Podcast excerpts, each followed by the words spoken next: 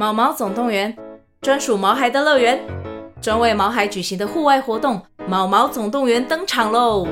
今年春天，带着毛孩出门去，一起在草地上追赶、跑、跳、碰。各位爸妈，带着毛孩们，哔哔，集合，集合！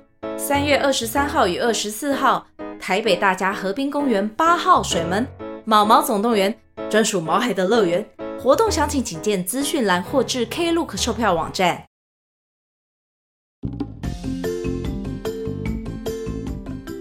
好，我是小麦，我是阿贵，欢迎大家收听《三国那些人》第二季决战官渡篇第十七集。嗯，这一集叫做《黑风寨与山贼王》。哎，怎么感觉开了一条新的故事线啊？哎，最近的故事呢，不是讲曹营，就是讲袁家，偶尔也是要讲讲小人物的故事嘛。嗯，话不能这么说啊，这一季是决战官渡，哎，当然要讲曹操和袁绍啊。嗯，是没错啦。不过黑风寨的故事也不能说和决战官渡没有关系啊！真的要讲的话呢，他们和袁绍蛮有渊源的耶。嗯，不过讲他们的故事，主要不是因为他们和袁绍的渊源吧？嗯，没错，当然是因为呢，有更重要的人物要登场了嘛。哎，这样换你要剧透了啦？没有啊，我没有剧透啦。反正大家听完这一集之后呢，就会知道黑风寨有多重要喽。嗯，没错哦。想知道重要的登场人物是谁吗？赶快听下去喽！如果想听更多三国那些人的故事，请记得追踪我们，也欢迎到 Instagram 和 FB 搜寻“三国那些人”，留言跟我们互动哦。如果你喜欢我们的故事，请帮我们分享给你身边的朋友，你的小小鼓励就是我们最大的动力哦。那么，故事准备开始喽！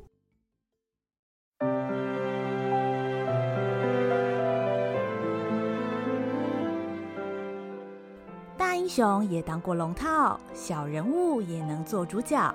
每周五晚上，让我们一起来听听三国那些人说说他们的故事吧。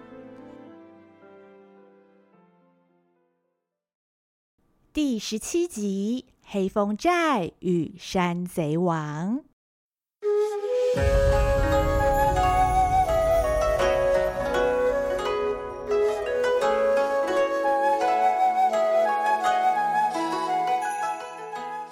为了阻止曹操，也为了和妻子兄弟团聚，走投无路的刘备投入了河北袁氏一族的阵营。袁绍和曹操两大势力的冲突，经过在黎阳前线几个月的缠斗，逐渐陷入胶着。此时，袁绍动用了门生故吏满天下的家族人脉。设宴款待各地世家大族的重要人物，看出袁绍野心的刘备不禁深感不安。此时宴会上竟然出现了令刘备大感震惊的面孔，那就是曹操的部属，敌对阵营的刘勋。袁公这番话说得极好，但是恕我直言，你口口声声说要讨伐曹操。可黎阳前线战况毫无进展，我们为了帮袁公募兵，已经投入不少资金。如果一直看不到成果，叫我们如何安心？又叫我们怎么跟你有钱出钱，有力出力呢？原来是朝廷的刘勋，刘烈侯，有什么要求请说，袁某能力所及，一定尽力而为。袁公客气了，我刘勋本是刘氏宗亲，迫于无奈。才屈身曹操之下，相信在座的诸君今天出席这个盛会，都是觉得袁公比起曹操更加优秀，能够改变现况，给我们更好的生活，所以才愿意投资在员工身上。有这么多士族联合，但曹操却依然安坐庙堂。刘勋只想说，我实在看不到什么未来。刘勋是袁氏一族的故吏之一，过去靠着和袁家的关系，被淮南袁术派任为庐江太守，是个势力有精于算计的人。在袁术败亡之后，不得已率众投降了曹操，被朝廷封为列侯。但是刘勋并不满足于此。相较于过去依附袁家裙带关系带来的各种好处，朝廷列侯的俸禄只是小巫见大巫。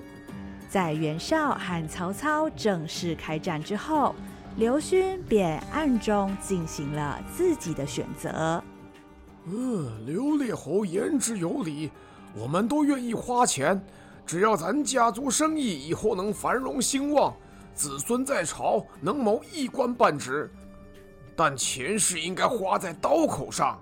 袁公，您得告诉我们您的计划，也要让我们知道为什么要支持您，而不是支持曹操啊！哦，这样说是不过分了。没错，不然我们花那么多心力干什么呀？刘勋的提问引起了众宾客的纷纷议论。在世家大族看似光鲜亮丽又牢不可破的外表之下，暗藏着随时翻脸无情的利益纠葛。权贵们只在乎大环境是否利于自己家族的发展。若他们选出来的代表不能达成这个目标，那权贵们随时可能将资源抽离。袁绍心里暗暗厌恶着这些人的嘴脸，表面上却只能不动声色。他两手背在身后，拳头捏得紧紧的。背后的衣服也被冷汗浸湿了一大片。哼，一直以来，袁家总是这些人攀龙附凤的对象。需要袁家的时候，溜须拍马，鞠躬哈腰，靠着袁家的关系，不知得了多少好处。但是现在袁家需要他们支持的时候，每一个人忽然都露出见风使舵的嘴脸，真是一群无耻小人。不行，我不能跟这些人撕破脸，否则袁家多年经营的基业将会付诸流水啊！袁绍深知世家大族间权力游戏的规则，他硬是堆出了一个友善的表情，冠冕堂皇的回答道：“诸位的担心，袁某都知道。你们的未来就是袁家的未来，袁某比各位更着急。”不过，袁某一直深信邪不胜正。曹操气焰嚣张，看似势不可挡，但他所有的手段都严重偏离正道。曹操出身阉宦之家，从小与那些心思扭曲的宦官胡混，因此养成他乖张顽劣的个性。不但手段阴险，而且毫无道德底线。朝廷选拔人才。一向崇尚德才兼备，但曹操却要倒行逆施，主张唯才是举。结果他的团队里面不是通缉要犯，就是好酒贪杯之徒。曹操自己就更不用说，贪权好色，无所不至。如此奸邪之辈，那是天理不容，必然会自取灭亡。袁绍慷慨激昂的语气，仿佛讨贼檄文重现，把曹操批得一文不值。宾客们一边听着，一边已经开始想象，未来若是曹操掌权，对自己究竟有什么影响？无论在什么时代，若是出身背景不好，难免总会遇到上流阶级的排挤和猜忌。袁绍的说法已经隐然暗示，如果曹操掌权上位的话，你们这些出身好的世家大族就不再具有优势了。我也说的也是啊，再怎么样都不能让那些阉狗养出来的人上位吧。嗯，好不容易把十常侍那些阉宦除掉，要是曹操掌权，搞不好那些宦官会跟着起来搞事情。我可不想再看到一次党锢之祸。宾客们交头接耳着，从他们的神情观察起来，风向已经改变。袁绍察觉到这个状况，把握住这个机会，离开了座位，来到会场的中央。这么一个动作，把所有宾客的注意力又全部集中到他的身上。各位朋友。我袁家四世三公，一向尊奉正道，庙堂之上，朝廷之中，应该只有清流，没有浊水。诸位都来自名门正派，皆是人中龙凤。未来朝廷需要德才兼备的人，才能永续经营。只要我们能将曹贼一党除掉，朝廷就能恢复往昔的秩序。哎呀，确实是这样，没有错。袁绍的发言，众宾客们频频点头表示认同，但刘备却听得越来越不可置信。只要支持你袁绍，未来就能在朝廷呼风唤雨。这样的做法，跟当年灵帝卖官鬻爵的行径根本没有分别。如此一来，整个朝廷岂不是变成权贵当道了吗？不行，我不能接受你这个做法。刘备对于袁绍的论点难以接受，正在思索究竟是要起身驳斥，或是直接离开。但出乎刘备意料的是，袁绍此时忽然一个转身，朝着刘备的方向深深一鞠躬。所有宾客的目光也随着袁绍的动作，瞬间向刘备投射过来。要打胜仗。不外乎天时地利人和，而这其中以人和最为重要。曹贼为非作歹，迫害忠良，身边的人离心离德，早已失去人和。今天袁某要跟诸位介绍一位贵宾，那就是当今大汉皇叔刘备刘玄德，他也是被曹操迫害的忠良之一。如今他终于脱离曹操控制。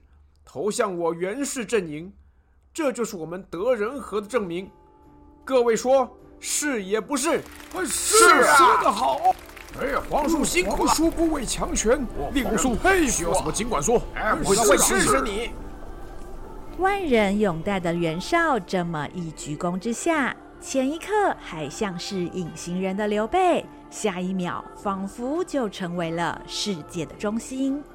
在众宾客的欢声雷动中，刘备不由得手足无措起来。他固然曾经得到百姓的爱戴，但在场的权贵们对刘备却毫无认识。单凭袁绍的一句话，就得到这样的热情和支持，让刘备不禁开始思索：这究竟是权力运作的方式，还是盲目崇拜的力量？刘备还没有得出结论，袁绍已经继续说了下去。现在袁氏集团具有季青幽并四州，腹地是曹贼的两倍有余。我的团队里面，文有许攸、沮授等谋士，智计无双；武有颜良、文丑，号称河北双塔。再加上有诸位的全力支持。焉有不胜之理呀、啊！曹贼不是到了，杀曹贼！宾客们的情绪越来越沸腾。袁绍举起酒杯，向所有人说道：“曹操号称当今丞相，但是他却独揽大权，挟天子以令诸侯。为了替皇上除去乱臣贼子，本领导袁绍将进起河北七十万大军，在官渡。”与曹操决一死战，战无不胜，战无不胜，战无不胜，战无不胜，战无不胜，战无不胜。宴会会场被人声鼎沸淹没，袁绍的支持者们忘情的喊着口号，好像他们自己就是前线打仗的士兵，又好像他们已经看到盛世千秋的愿景。袁绍祭出远超黎阳军力的七十万大军，准备发动总攻击。有这样强大的实力，阻止曹操的日子似乎近在眼前，但一股难以言喻的不安却一直萦绕在刘备心头。这到底是和袁绍有关，还是跟曹操有关？就连刘备自己也有点分不清楚了。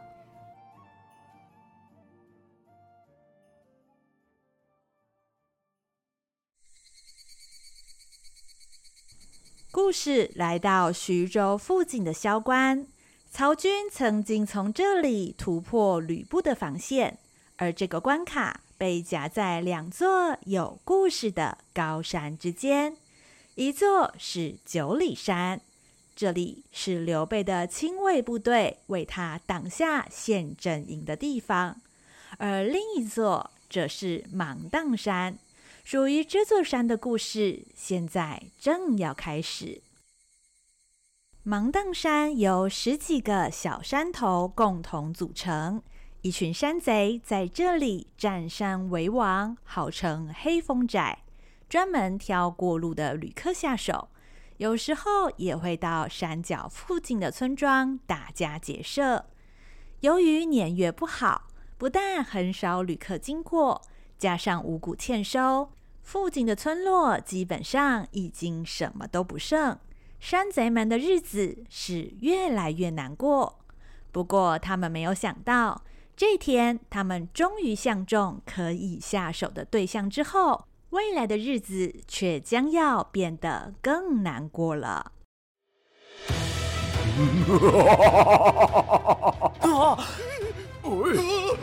这名大汉虽然只有单人匹马。对于十几名山贼的包围，不但没有丝毫惧意，甚至还显得有点高兴。顷刻之间，只听见“砰”的一声闷响，砂锅大的拳头正中一个山贼的鼻子，顿时血流如注，被打的山贼痛得哇哇大叫。哎呀，阿娘我有够要求啊！喂，你那么大力干什么？很痛哎！哼！当山贼还怕痛啊？你们居然烂到流汤哎！可恶啊！老大，你没事吧？要不要先回去养伤，下次再出来抢啊？哎，你是讨个派气球！要是这种事传出去，我们黑风寨以后在道上还要不要混啊？王八蛋，全都给我上！把这个黑脸的给我大卸八块！哼，八块？你以为在剁猪肉啊？不过正好我肚子饿了。你们是山贼的话。山寨里面应该有吃的吧？我劝你们这些混蛋，现在马上带我去呀！哎呀，神经病，去死啦！山贼们被激得恼羞成怒，拿起兵器向大汉一拥而上。为首的山贼头目锋利的大刀当头劈了过来，大汉不慌不忙，侧身闪过攻击，紧接着对着迎面而来的敌人，狠狠地赏了一巴掌，山贼头目被打得晕头转向，眼前一片模糊。他用力地甩甩头，想要快点恢复视线，但眼前的景象忽然上下颠倒。只听见其他山贼纷纷惊呼：“原来自己已经被大汉高高举起！”山贼头子奋力扭动挣扎，但却徒劳无功。老大，这放开我，放开我！啊，吵死了！喂，你们老大在我手里，最好快点投降，不然的话，我就把他活活撕成两半，很残忍的哦！啊，大爷饶命啊！我们投降，投降，投降！看见头目被抓，山贼们纷纷丢掉武器，跪在地上，不停磕头。生怕眼前这个黑脸大汉真的发起狠来，那头目的性命可就不保了。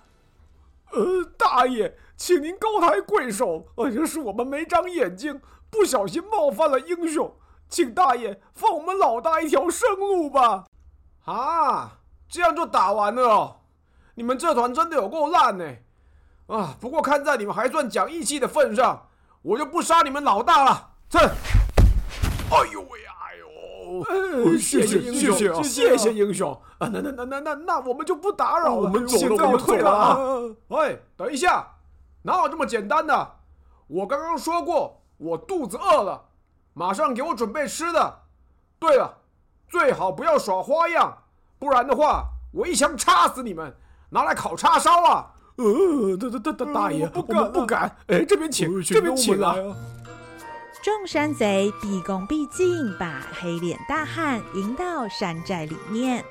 有人急急忙忙把东西收拾整齐，清出座位；有人把所有能吃的东西都拿出来，唯恐怠慢了这个大汉。大家手忙脚乱，总算是勉强让大汉好好吃了一顿。嗯嗯嗯嗯，呃，大大大大爷，呃，不知道您吃的还满意吗？呃嗯，论厨艺来说，你们这些混蛋是有点逊呐。不过我也差不多塞饱了，算你们过关了。嗯，太好了，太好了。眼见大汉似乎酒足饭饱，众山贼的心也就安定了下来。黑脸大汉一边剔着牙，一边打量着四周的环境。山寨外的围篱有不少地方破损，地上则杂草漫生，看上去有好一阵子没有整理过了。山寨门口挂着一块破败的木头匾额。依稀能看见“黑风寨”三个字。这个地方规模不小，山寨大厅里摆着几张桌椅，两旁则放着一些兵器，但这些兵器不是断裂，就是生锈。而大厅的后方插着两只旗子，一面上面写着“李大木”，另一面则写着“张雷公”。李大木，张雷公。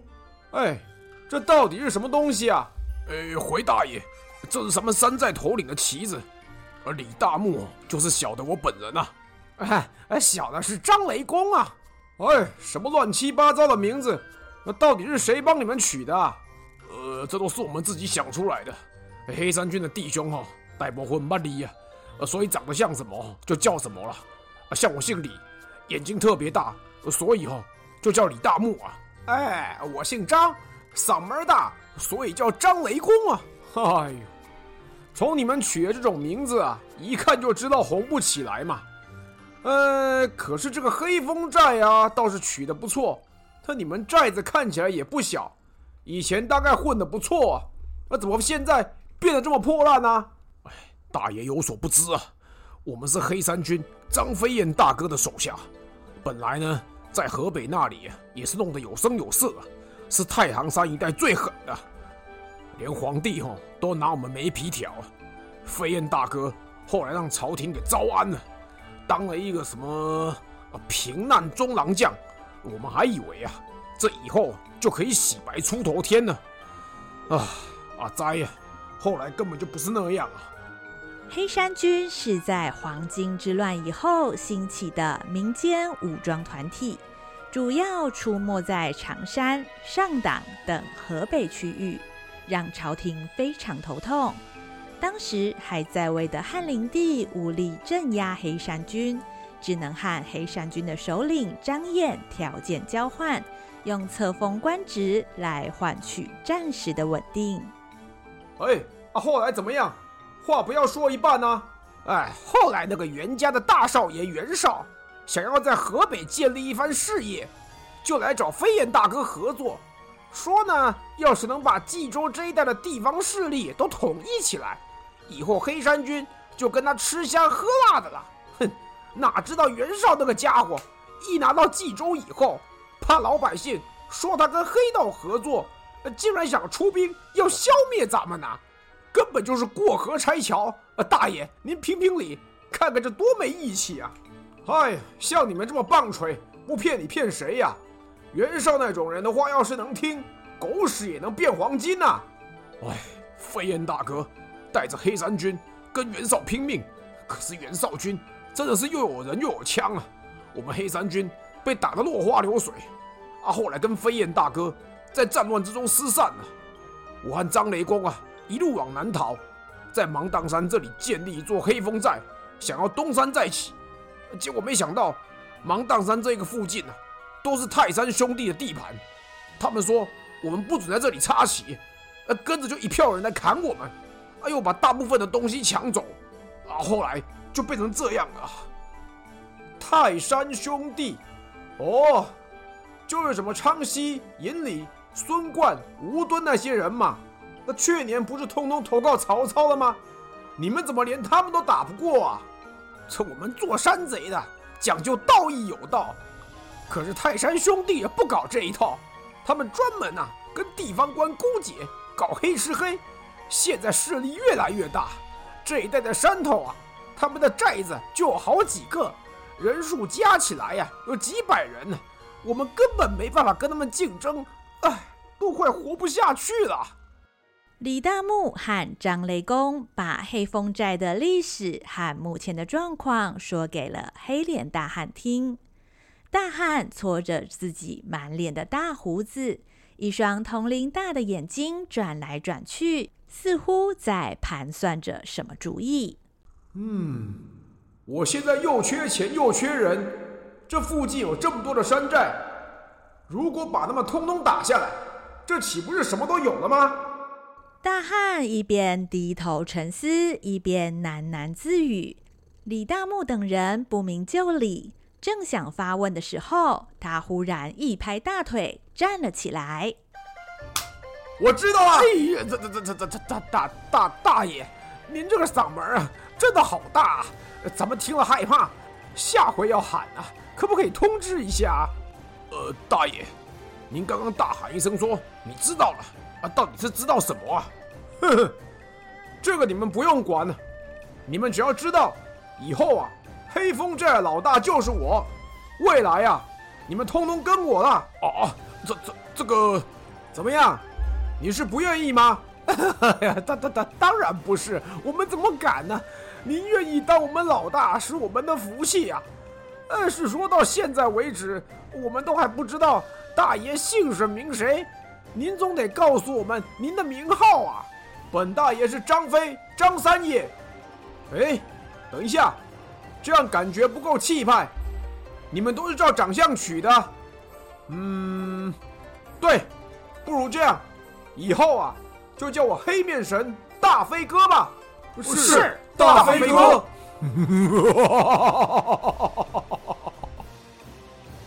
黑风寨众山贼莫名其妙迎来了新的首领，和刘备与关羽失散多时的张飞赫然现身。究竟黑面神大飞哥会在芒砀山掀起怎样的风波呢？身在袁绍阵营的刘备头一次体会到豪门士族的影响力。只要有了这些资源，就有机会能击败曹操。然而，一旦袁绍获胜，朝廷未来就将被这些权贵把持。面对这样的状况，刘备又将做出什么抉择呢？下一集，河北双塔。